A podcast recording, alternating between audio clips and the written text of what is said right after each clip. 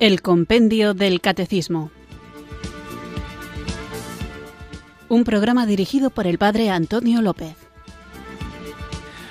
Muy buenas tardes, queridos oyentes de Radio María. Recibido un cariñoso saludo desde Irurzun, en Navarra, quienes sintonizáis una tarde más esta radio que cambia vidas, esta emisora de la Virgen, Radio María, para escuchar el programa El Compendio del Catecismo, nuestro espacio diario de formación católica que de lunes a viernes de 4 a 5 de la tarde, una hora antes, si nos sintonizas desde las Islas Canarias, puedes escuchar para conocer, comprender, para vivir, compartir y defender esta fe que nos salva. Sabéis que el guion del compendio del catecismo lo da el libro, que confío que ya todos tengáis y que vayáis siguiendo día a día mientras escucháis el programa, y que a medida que vamos profundizando en las distintas preguntas y respuestas que el compendio nos ofrece, pueden surgir en nosotros algunas cuestiones que no vienen explicitadas en el libro o que a veces en nuestra reflexión o nuestro diálogo con otras personas puedan surgir. Por eso,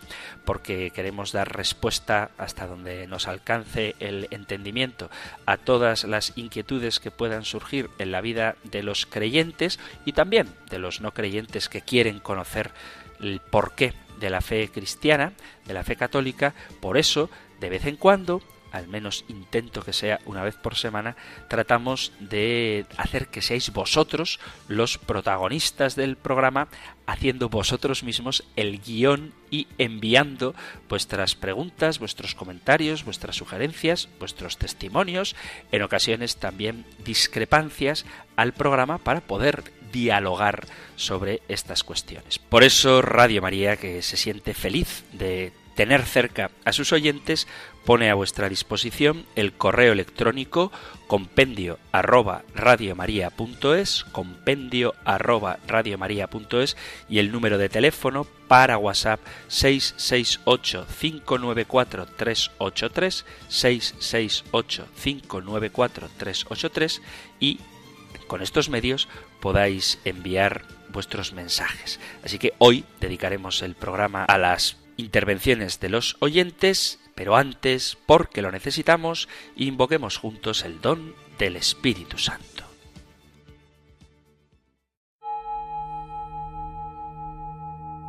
Ven Espíritu,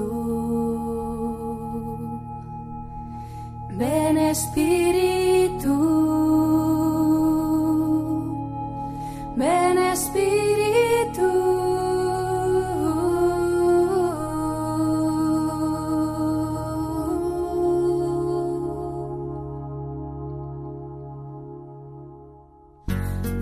Espíritu.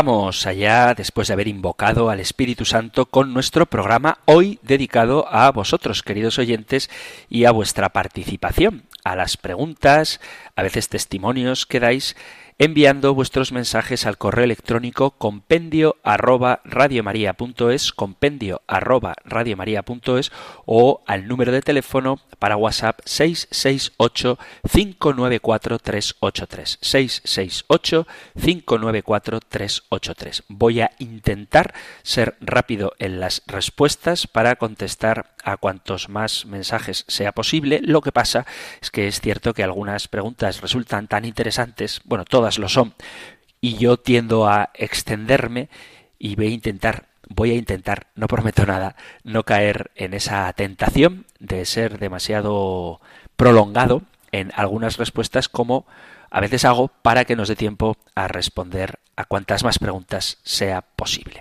Vamos pues con un correo electrónico enviado a compendio arroba de una oyente que dice Buenas tardes, Padre Antonio. Lo primero agradecerle de corazón todo el bien que está haciendo con la explicación tan minuciosa, valiente, directa y completa que está haciendo del compendio. Muchas gracias por la apreciación sobre el programa. Está resolviendo muchas dudas que tenía y mi formación católica ha mejorado mucho escuchando su programa. Le estoy eternamente agradecida y rezo por usted para que pueda seguir haciéndolo hasta el final. Mi pregunta es la siguiente. Mi hermana, que fue bautizada cuando nació, se ha hecho musulmana hace ya más de veinte años. Que yo sepa, no se ha borrado del libro de bautismo en el que fue inscrita, pero entiendo que al renegar de su fe o de su religión ha apostatado.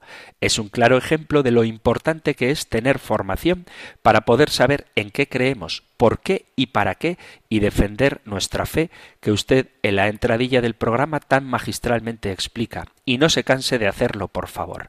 Mi hermana, sin conocer su fe católica y por esnovismo e ignorancia, se cambió de religión y me consta que muchas personas hacen lo mismo. ¿Cómo remediar este drama? Muchas gracias, Padre Antonio, y que Dios le siga bendiciendo.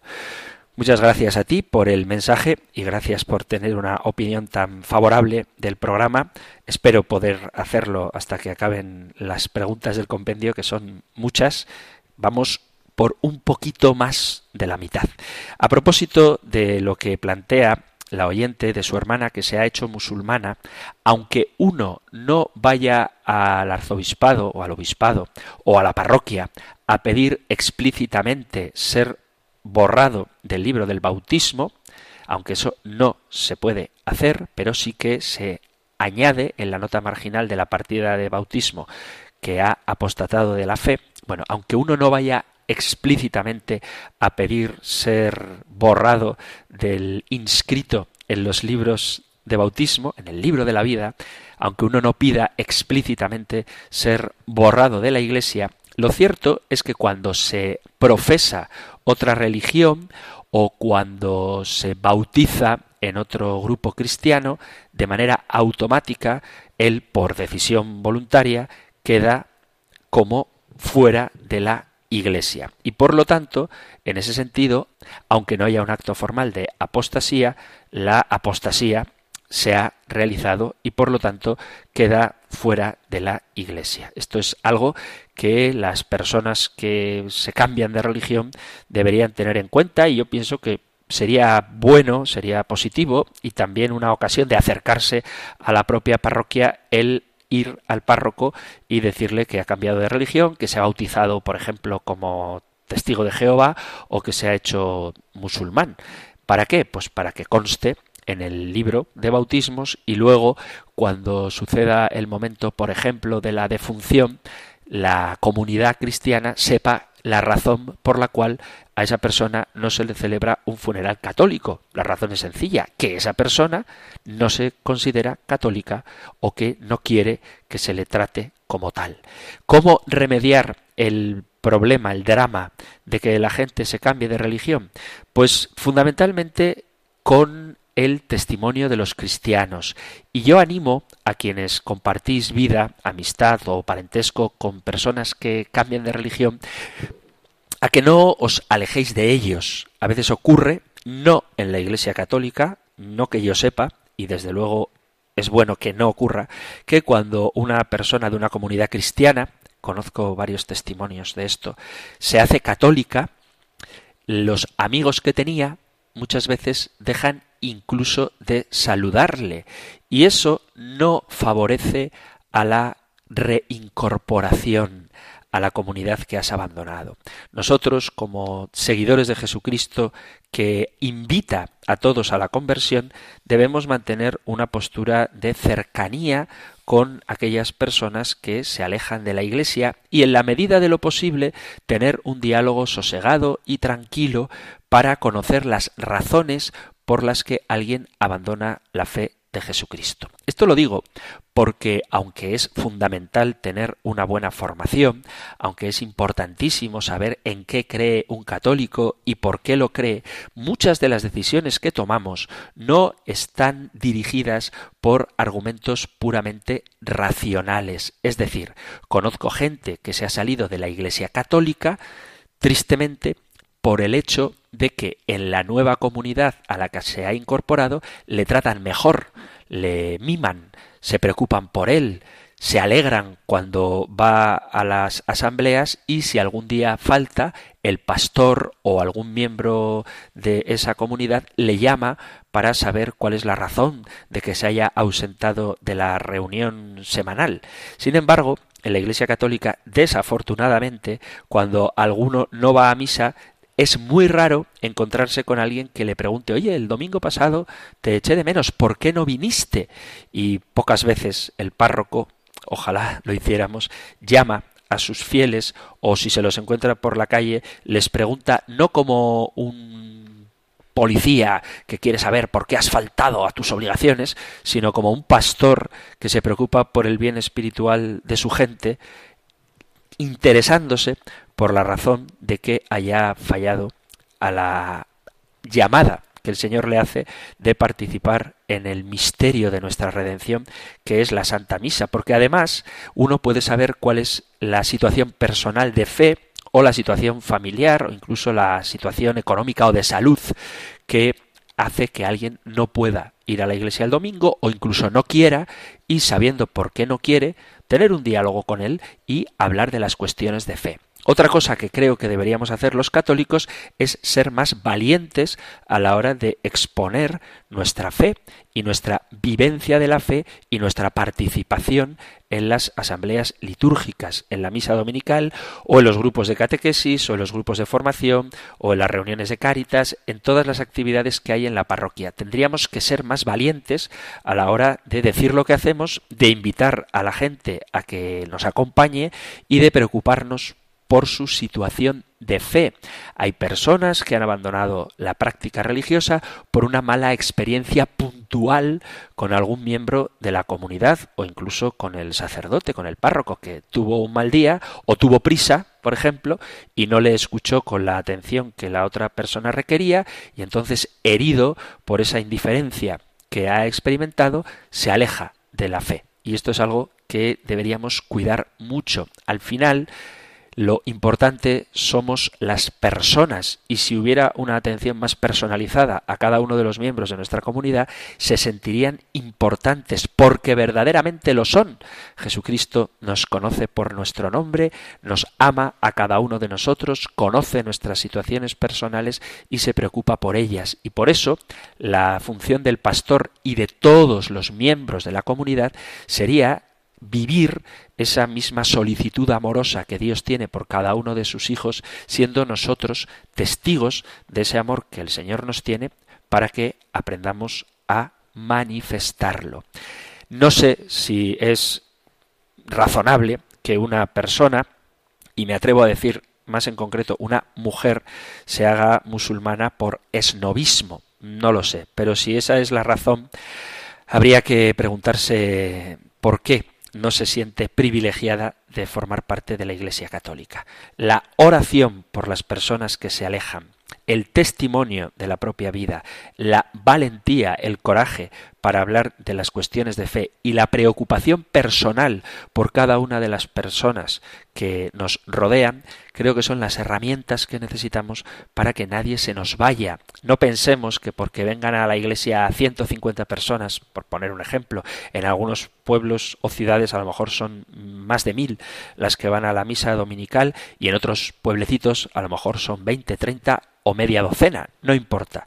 Lo importante es que nos preocupemos por cada uno de ellos y cuando veamos que de alguna manera se están alejando de la fe, en vez de acercarnos a ellos cuando ya es demasiado tarde, o mucho peor, rechazarlos cuando ya se han ido del todo, en cuanto que veamos que empiezan a fallar en su fe, que empiezan a no acudir a la misa dominical, que sabemos que ya no hacen oración, que incluso en las conversaciones manifiestan que no tienen muy claro si Dios existe. Cuando todas estas cosas empiezan a ocurrir, es bueno que mostremos cercanía, apertura, acogida, sincera preocupación para dar respuesta a sus inquietudes antes de que sea demasiado tarde. La fe no se pierde de un momento para otro. El camino de fe es un proceso en el que se va creciendo poco a poco y la pérdida de la fe es también un proceso que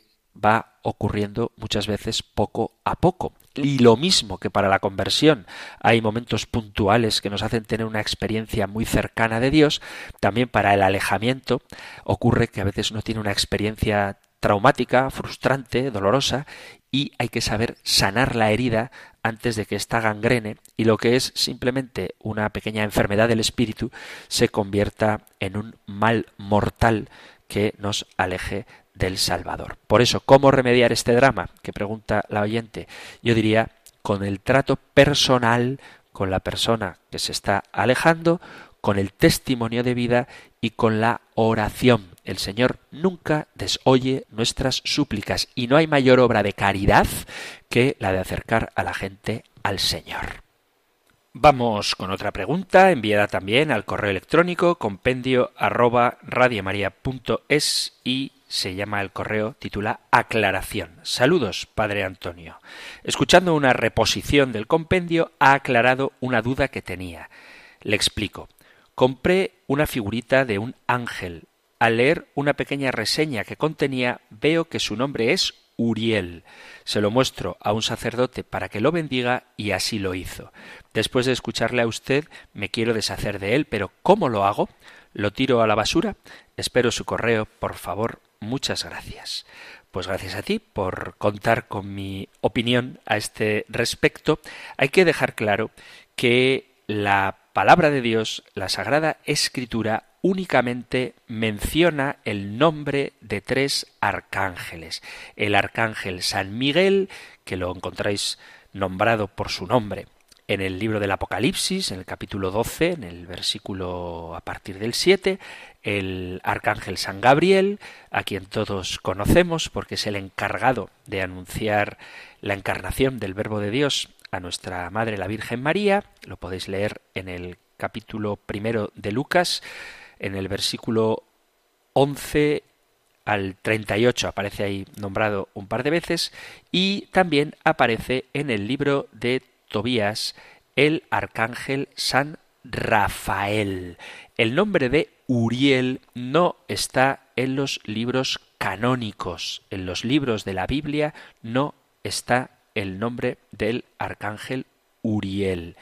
No voy a entrar ahora en el significado que tiene este nombre, pero sí que hay que decir que no está en la Sagrada Escritura. Si tú te encuentras una imagen de un ángel y resulta que el nombre que tiene puesto ahí tallado o con una pegatina o lo que sea, no hace falta que tires la imagen, basta con que quites el titulillo del nombre, Uriel, y pongas San Miguel, Gabriel o Rafael, no sé exactamente cómo está representado el ángel Uriel, y puedes tenerle devoción como si fuera la imagen de San Miguel, por ejemplo. Es decir, los ángeles se representan, pero no tienen figura, no tienen imagen, son espíritus. Y por lo tanto, el que tengamos una imagen, basta con quitarle el nombre de Uriel y ponerle otra, y ya está. Si te da devoción, cada vez que la mires, acordarte de tu arcángel favorito, de los que nombra la Biblia, no es necesario tirar la imagen. En cualquier caso, si fuera que no quieres mantenerla porque te parece que es dar culto a un ángel que no aparece en la Sagrada Escritura, tampoco pasa nada si la tiras. Es decir, las imágenes son imágenes y representan lo que representan. Es como decir, me da mucha pena tirar una imagen de Buda. Pues, pues tírala, tampoco pasa nada. A no ser que sea de mucho valor, que sea, que sé yo, de marfil, pues tiras una imagen y no hay ningún problema. Quiero decir que las imágenes que representan al Señor, a la Virgen María o a los santos, hay que tratarlas con la veneración que requieren por lo que significan, no por lo que las imágenes son, y no caer en una especie de superstición en la cual si se me rompe la imagen de San Antonio de Padua y se hace añicos, no quiero tirarla porque eso me puede traer mala suerte. Claro que no, es una imagen. San Antonio agradecerá e intercederá por ti el tiempo que has venerado la imagen, pero si un día haciendo la limpieza se te cae y se te rompe al suelo, eso no es ningún sacrilegio. Así que no te hagas demasiado problema. Si quieres mantener la imagen, quitando el nombre de Uriel y poniendo Miguel y atribuyendo esa imagen al arcángel San Miguel, o si quieres deshacerte de ella, pues deshazte de ella. No es ningún problema, ni ningún sacrilegio, ni nada que ofenda ni a Dios ni a los ángeles. Otro también correo electrónico enviado a compendio de una oyente que da un testimonio. Dice Buenas tardes, Padre Antonio. Ante todo, felicitarle por su programa y la forma en que lo lleva. Le agradezco mucho de un modo especial por su formación en liturgia. Me ayuda mucho, pues últimamente, y no es crítica, he ido observando cómo la Santa Misa ha ido perdiendo su sentido por la forma en que se celebra. Se omiten muchos signos. A veces veo cómo se simula besar el altar pero no se besa. Tampoco al final de la lectura del Santo Evangelio. El lavatorio de manos anulado y por tanto la oración. El cíngulo no se utiliza muchas veces, bastantes oraciones no se hacen, se va imponiendo la Sagrada Comunión en la mano, no hay silencios, se pasa automáticamente a los cantos, no hay acción de gracias al finalizar. La visita a los enfermos en las casas o a los ancianos es un lujo prácticamente inalcanzable para muchas personas. Los aplausos, la forma de vestir de las personas especialmente en verano, en fin, creo que lo que usted nos enseña tiene un valor impresionante. No se imagina el bien que me está haciendo. Gracias a Dios, no en todas las iglesias es igual. Luchemos, trabajemos, formémonos e informémonos todo lo que podamos para que esta mundanización no acabe con nosotros. Dios le pague. Pues que Dios te pague a ti también por tu mensaje, por escuchar el compendio del catecismo y hay que matizar algunas cosas como por ejemplo que el comulgar en la mano es permitido. Puede gustarte más o menos la comunión en la mano, puedes preferir la comunión en la boca y estoy seguro de que todos pueden encontrar argumentos a favor de una forma de comulgar o de la otra o tener sus preferencias, pero no confundir lo que no nos gusta con lo que está mal. Hay cosas que pueden no gustarnos, pero que no están mal. Por ejemplo, comulgar en la mano es algo permitido. Te puede gustar más la música de órgano, por ejemplo, pero la música de guitarra, con ciertas condiciones, está permitida. Es verdad que el hecho de omitir algunos signos de la misa con las oraciones que lleva, como por ejemplo el lavatorio de manos, hace que se pierda una oración y eso hay que cuidarlo. Pero hay que intentar saber cuál es el significado de lo que se hace y por qué se hace. No tengo mucho más que decir porque estoy de acuerdo con algunas de las cosas que dice. Sin embargo, que esto no nos desanime y que no caigamos en el juicio despectivo, digamos, hacia nuestros hermanos sacerdotes que a veces pues tenemos la agenda muy apretada y quizá no podemos visitar a los ancianos o enfermos con la frecuencia que a ellos y a nosotros mismos nos gustaría, pero para esto también se pueden hacer grupos de visitaciones, grupos de visitadores, grupos de visitadores de enfermos en las parroquias, es decir, que no recaiga todo sobre el sacerdote. Y también cuando existe una verdadera comunidad, cuando se conocen las personas, lo que decía en la primera pregunta que he respondido, resulta fácil poder con humildad y con caridad preguntar al sacerdote por qué no toma más tiempo al celebrar la misa. A lo mejor es porque tiene otra misa después corriendo, pero hay que tener la confianza con los miembros del coro, con el párroco, en definitiva con los miembros del Consejo Pastoral de la Parroquia para plantear nuestras inquietudes y ver cómo entre todos podemos mejorar la celebración. Así que que nadie mire pasivamente cómo las cosas no se hacen todo lo bien que se deberían hacer, sino que tomando parte, siempre repito, con humildad y caridad, haciendo uso de la evangélica corrección fraterna, podamos ayudarnos mutuamente a crecer y también a conocer el porqué de las cosas, incluso de las cosas que no se hacen bien.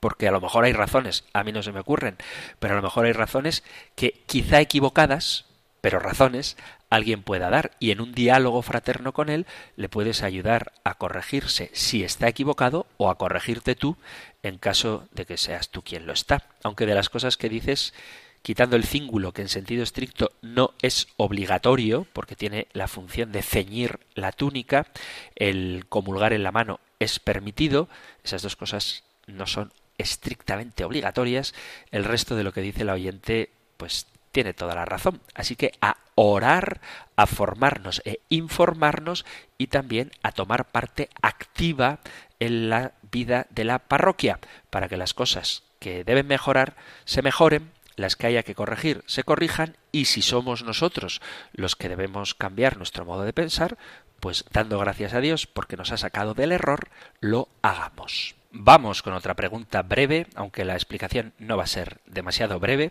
pero pregunta ¿qué sucede desde el punto de vista espiritual cuando un católico se bautiza por segunda vez para integrar una organización protestante? Gracias, gracias a ti por la pregunta. Esto lo hemos hablado al principio.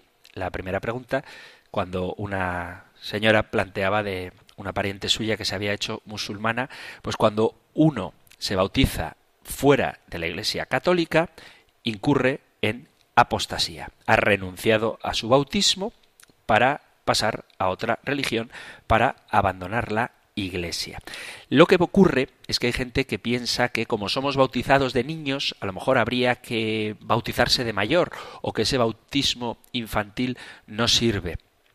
Pues mirad, la cuestión es si es bueno o malo cambiar la amistad con Jesús en su iglesia por otra amistad. El ser bautizados de pequeños no es algo negativo, sino algo bueno. Se nos introduce en la Iglesia y recibimos la gracia de la salvación al incorporarnos a Jesús. Lo negativo no es ser bautizados de pequeños, sino el no ser acompañados en la formación a medida que vamos desarrollando las demás cualidades físicas e intelectuales. Lo mismo que crecemos como personas, tenemos que crecer como cristianos. Y puede darse el caso de tener una fe de niño, aunque tengas un nivel cultural de universitario. más que si hemos sido bautizados, habría que hablar de si hemos sido formados y educados en la fe de la Iglesia, porque es cierto que hay muchos bautizados que apenas conocen nada de su fe. Y hay otros muchos que confunden la fe con cosas de niños, porque prácticamente no han recibido más formación que la que recibieron de pequeños para prepararse a la primera comunión. Y este es el fallo que puede haber cuando hablamos del bautismo de niños. Nosotros no somos incorporados a la Iglesia como se nos puede hacer socios de un equipo de fútbol o de cualquier otra asociación porque nuestros padres pertenecen a ella. Lógicamente, cuando nos hacemos mayores, podemos ver que no está allí nuestro puesto y cambiamos. El bautismo es diferente porque tanto si lo recibimos de pequeños como si lo recibimos de mayores, no somos nosotros los que elegimos, sino que es Dios quien nos elige. Lo que hace el bautismo es vincularnos a Cristo dándonos la posibilidad de realizarnos como lo que realmente somos, es decir, hijos de Dios. Ni se nos obliga ni se nos presiona, sino que se nos dignifica. Y ahí es cuando empieza nuestra responsabilidad.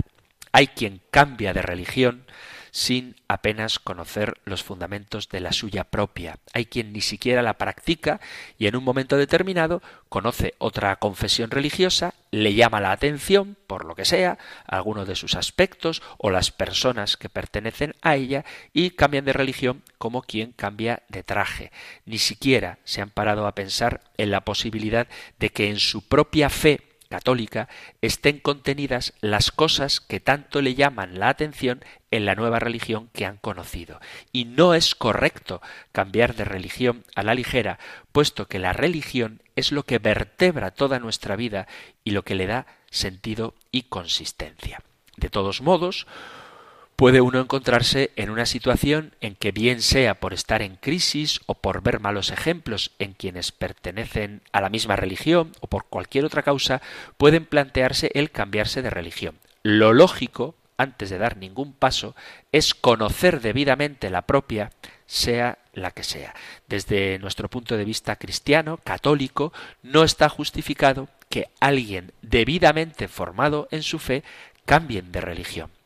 No podemos olvidar que Dios no abandona a nadie que con sinceridad quiera amarle y servirle.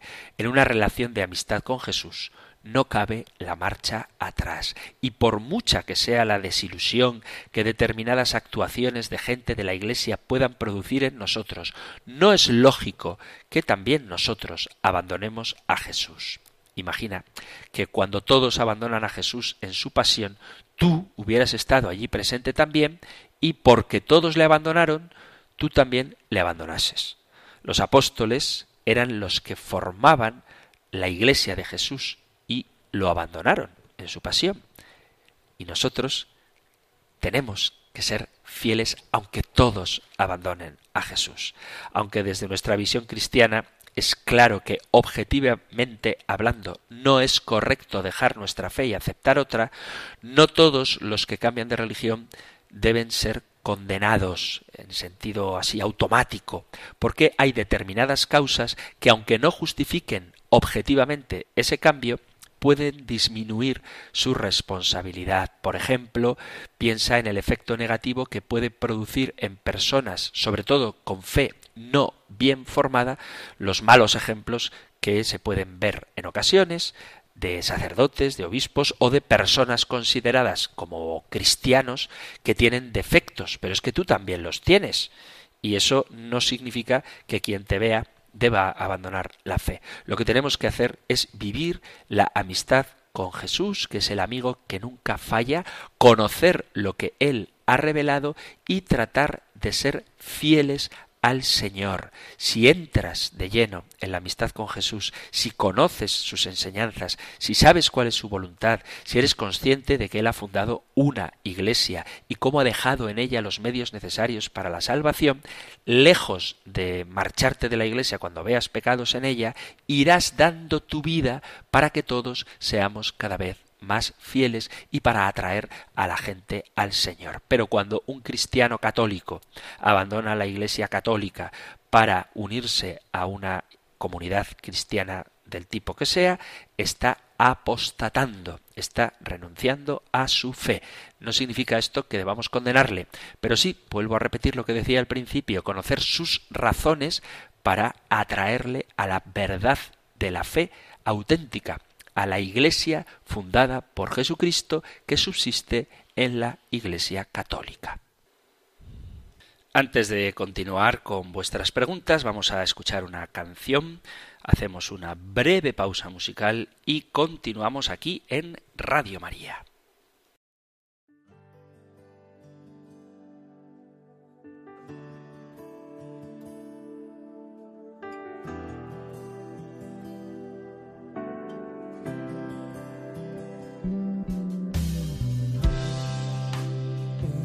Dije quiero seguirte y mírame hoy. El problema que tengo persiste. Toca mi corazón, Señor Jesús, Hijo de David. Ten piedad de mí que soy un pecador.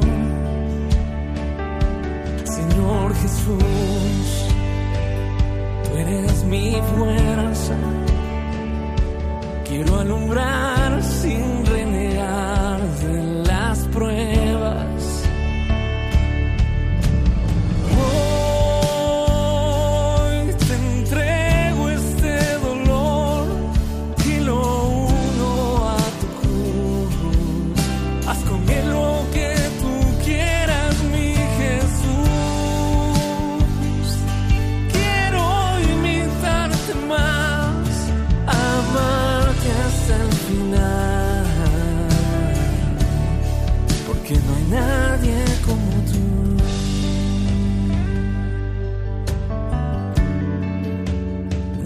Nadie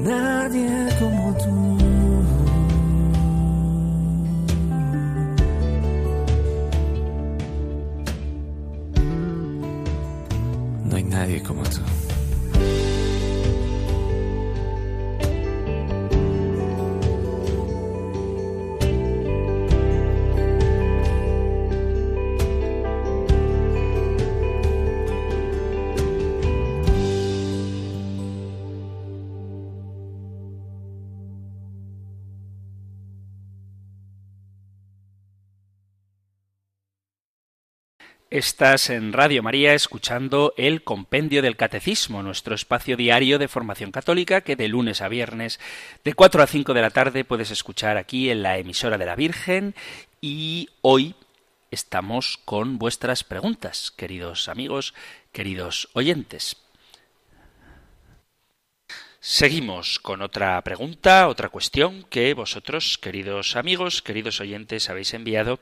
En este caso es una pregunta enviada al WhatsApp 668-594-383. 668-594-383. Dice, estimado Padre Antonio, siempre que oigo la genealogía de Jesús, no entiendo por qué se le hace descender de David cuando sólo San José descendía de la estirpe de David, pero es su padre adoptivo y no desciende de él según la sangre. Reciba un abrazo de parte de un oyente. Bueno, pues os digo lo de parte de un oyente y no digo el nombre porque os recuerdo que por cuestiones de privacidad, si queréis que diga vuestro nombre en antena, es preciso que me deis un permiso explícito. Así que este oyente nos escribe y pregunta esto, ¿por qué se hace a Jesús descendiente de David cuando San José lo era y Jesús es hijo adoptivo de José? Hay que destacar para entender esto que nosotros los cristianos afirmamos que José no era el padre biológico de Jesús y algo que es más importante todavía, y es que Jesús no tiene padre biológico. El linaje de Jesús, el linaje de Jesús es la primera prueba que presenta la Sagrada Escritura para apoyar que él era el Mesías, porque la palabra de Dios predijo que el Mesías sería descendiente del rey David. El Evangelio de San Mateo comienza diciendo libro de la vida, de la historia de Jesucristo, hijo de David, hijo de Abraham. Mateo, San Mateo, apoya esta vigorosa afirmación trazando la ascendencia de Jesús por medio de la línea de su padre adoptivo, que es San José. El Evangelio de Lucas, sin embargo, traza el linaje de Jesús por medio de su madre María y pasa también por David y Abraham hasta llegar a Adán. Los evangelistas, tanto Mateo como Lucas, documentaron concienzudamente su afirmación de que Jesús era heredero legal y natural de David. Ninguna persona, por más escéptica que sea, aunque no acepten a Jesús como el Mesías, puede negar que era hijo de David. ¿Por qué no? En primer lugar, porque esta afirmación se oye una y otra vez en toda Jerusalén durante décadas antes de que la ciudad fuera destruida en el año 70. Si esa afirmación hubiera sido falsa, que Jesús no era descendiente de David, cualquiera de los opositores de Jesús, que tenía mucho, muchos, podría haber probado que era un impostor simplemente examinando su linaje y las genealogías que se conservaban pero no se sabe de nadie que haya puesto en tela de juicio el hecho de que Jesús fuera descendiente del rey David. Es obvio que esta afirmación era incuestionable. Es muy probable que Mateo y Lucas copiaran de los registros públicos los nombres principales para probar el linaje de Jesús. Además, las fuentes extrabíblicas confirman la aceptación general del linaje de Jesús. El Talmud cita a un rabino del siglo IV que hizo un comentario difamatorio acerca de María, la madre de Jesús, cuando decía este autor que cometía fornicación con carpinteros. Pero ese mismo pasaje, que es contrario a Jesús, admite que era descendiente de príncipes y señores. Otro ejemplo más antiguo lo tenemos en el historiador Egesipo del siglo II. Él relató que cuando el César romano Domiciano quería exterminar a todos los descendientes de David, algunos enemigos de los cristianos primitivos delataron a los nietos de Judas, el que aparece como hermano de Jesús por ser de la familia de David. Si Judas era conocido como descendiente de David, pariente del Señor, no lo sería también Jesús, esto es indudable. Por eso hablamos de Jesús como descendiente de David, aunque José no fuera su padre natural, aunque mucha gente, tal y como dice el Evangelio, pensaba que era hijo de José. Y es el padre el que da el apellido y por tanto la ascendencia al hijo. Y por eso decimos que Jesús es hijo de David, porque pertenece por descendencia a uno de su linaje como es San José. Vinculada con esta pregunta que hace el oyente, podríamos decir cómo podemos afirmar que Jesús es hijo de David, hijo de David, si David vivió muchos años, incluso muchos siglos, mil años antes que Jesús. La respuesta es que Cristo, el Mesías, era el cumplimiento de la profecía de la simiente de David hecha en el segundo libro de Samuel, en el capítulo 7, versículo a partir del 12. Dice así, segundo libro de Samuel, capítulo 7, versículo a partir del 12. Y cuando tus días se hayan cumplido y te acuestes con tus padres, afirmaré después de ti la descendencia que saldrá de tus entrañas y consolidaré el trono de tu realeza. Él constituirá una casa para mi nombre, y yo consolidaré el trono de su realeza para siempre.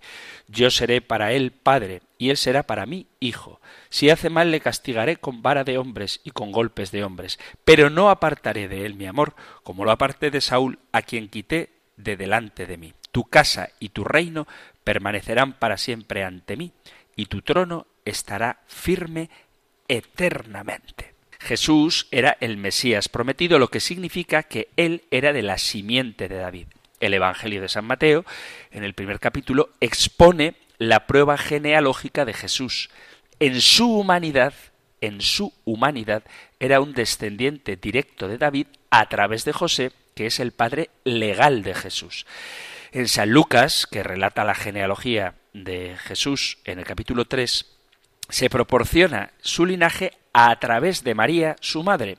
Jesús es descendiente de David por adopción a través de José y por sangre a través de María. Pero principalmente cuando se refieren a Cristo como el Hijo de David es porque hace referencia a su título mesiánico de acuerdo con lo que se profetizó de él en el Antiguo Testamento. Jesús fue llamado Señor Hijo de David varias veces por gente que por fe estaba buscando la misericordia o la salud. La mujer cuya hija estaba siendo atormentada por un demonio, en el capítulo 15 del Evangelio de San Mateo, versículo 22, los dos hombres ciegos de junto al camino, del capítulo 20 de San Mateo, y Bartimeo, el ciego, que nos narra el evangelista San Marcos en el capítulo 10, todos claman al Hijo de David en busca de ayuda. Los títulos de honor que se le daban a Jesús declaran su fe en él. Al llamarle Señor, expresan el sentido de su divinidad, su dominio y su poder. Y al llamarlo Hijo de David, están declarando que él es el Mesías. Los fariseos también entendían lo que esto significaba cuando escuchaban a la gente llamar a Jesús Hijo de David. Pero a diferencia de aquellos que lo proclamaban con fe, los fariseos estaban tan cegados por su propio orgullo y falta de entendimiento de las escrituras que no pudieron ver lo que los mendigos ciegos pudieron ver, que ahí estaba el Mesías, por el que ellos habían estado supuestamente esperando toda la vida. Curiosamente, ellos odiaban a Jesús porque él no les rendía a los fariseos el honor que ellos pensaban que merecían. Así que cuando oyeron a la gente clamar a Jesús como el Salvador, se enfurecieron y conspiraron para matarlo. Más tarde, Jesús confundió a los escribas y fariseos al pedirles que explicaran el significado de este título. ¿Por qué dicen los escribas que el Cristo es hijo de David?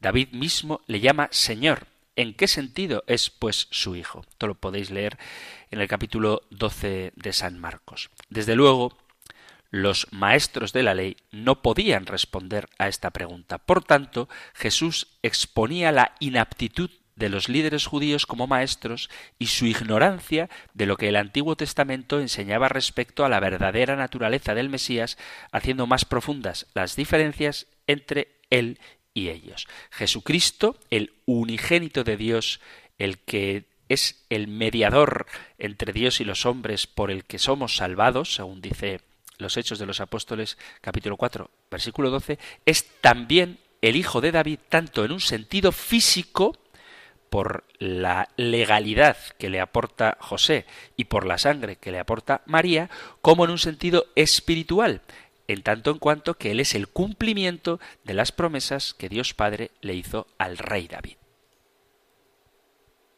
Queda poco para que termine el tiempo del programa, pero aún nos da oportunidad de responder a algún otro correo.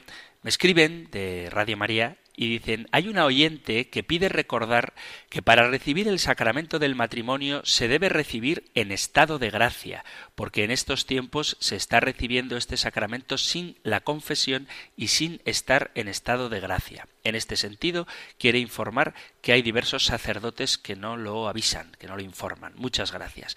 Bueno, aquí habría que decir que todos los sacramentos, no solamente el sacramento del matrimonio, todos los sacramentos, excepto dos, han de recibirse en estado de gracia, excepto dos, claro que sí.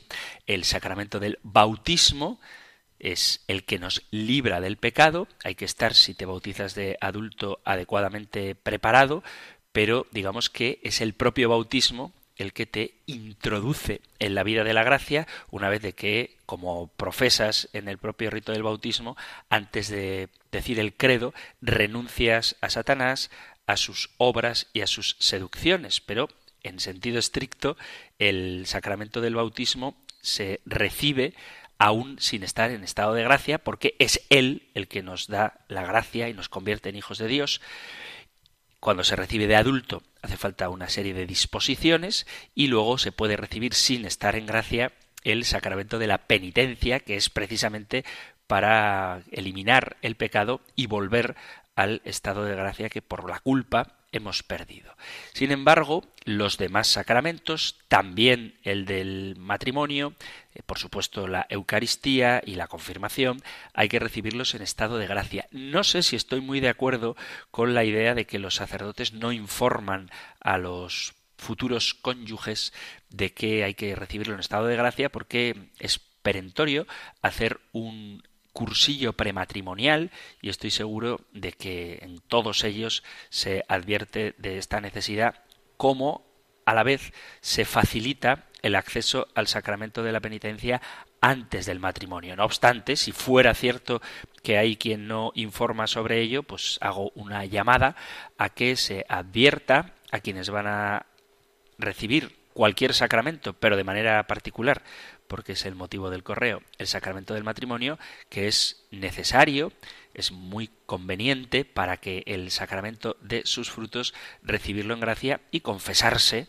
antes de la boda. Es una cosa que yo personalmente siempre aconsejo a los que se van a casar y estoy seguro de que como yo así lo hacen la inmensa mayoría de sacerdotes muy relacionado con esta consulta, con este comentario que hacía una oyente, os comparto, ya para terminar, el testimonio de otra oyente. Dice, buenas tardes, Padre Antonio, muchas gracias por su programa con el que aprendo tantas cosas y además también ello me hace ser mucho más respetuosa con la Iglesia y tener más admiración por ella y, por supuesto, por nuestro Señor Jesucristo y la Santísima Trinidad.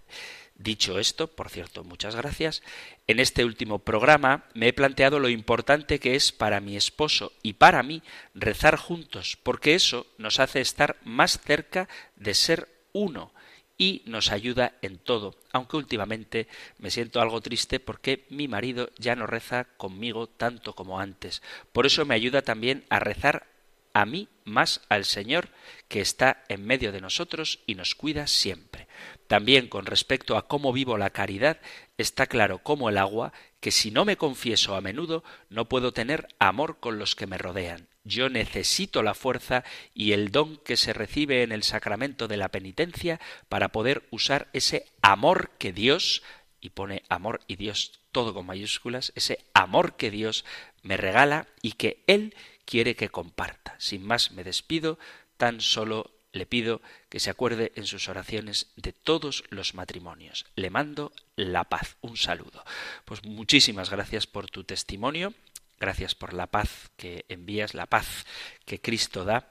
Y debo decir que personalmente rezo mucho por los matrimonios. Tengo el privilegio, como otros tantos privilegios, de ser conciliario de dos equipos de Nuestra Señora, a los que aprovecho para mandar un saludo y entiendo la riqueza, la hermosura del sacramento del matrimonio, del que pronto también hablaremos, y en mis oraciones tengo presentes no solo a mis equipos de Nuestra Señora, que también, no solo a ese precioso movimiento de la Iglesia matrimonial, sino a todos los porque necesitan mucho de la vida cristiana, de la oración, de los sacramentos, de la práctica concreta de la caridad en una realidad que está puesta al servicio de la evangelización, como ya veremos en su momento, es el sacramento del matrimonio. Así que unámonos todos en la oración por los matrimonios, para que descubran en este sacramento su llamada a la santidad y con este comentario, con este bonito testimonio,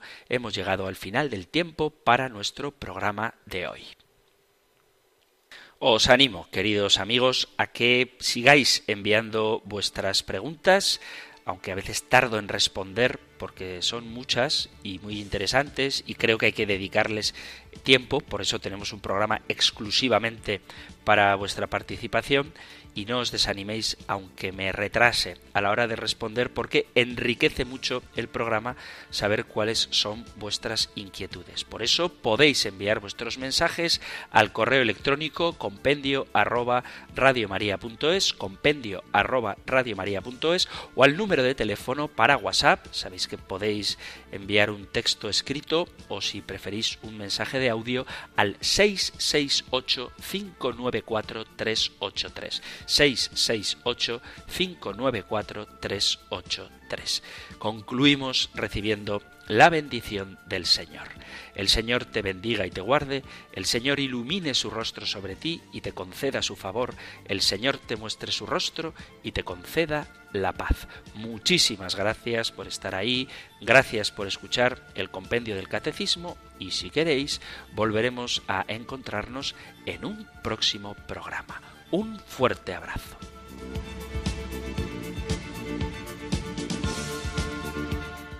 El Compendio del Catecismo. Un programa dirigido por el Padre Antonio López.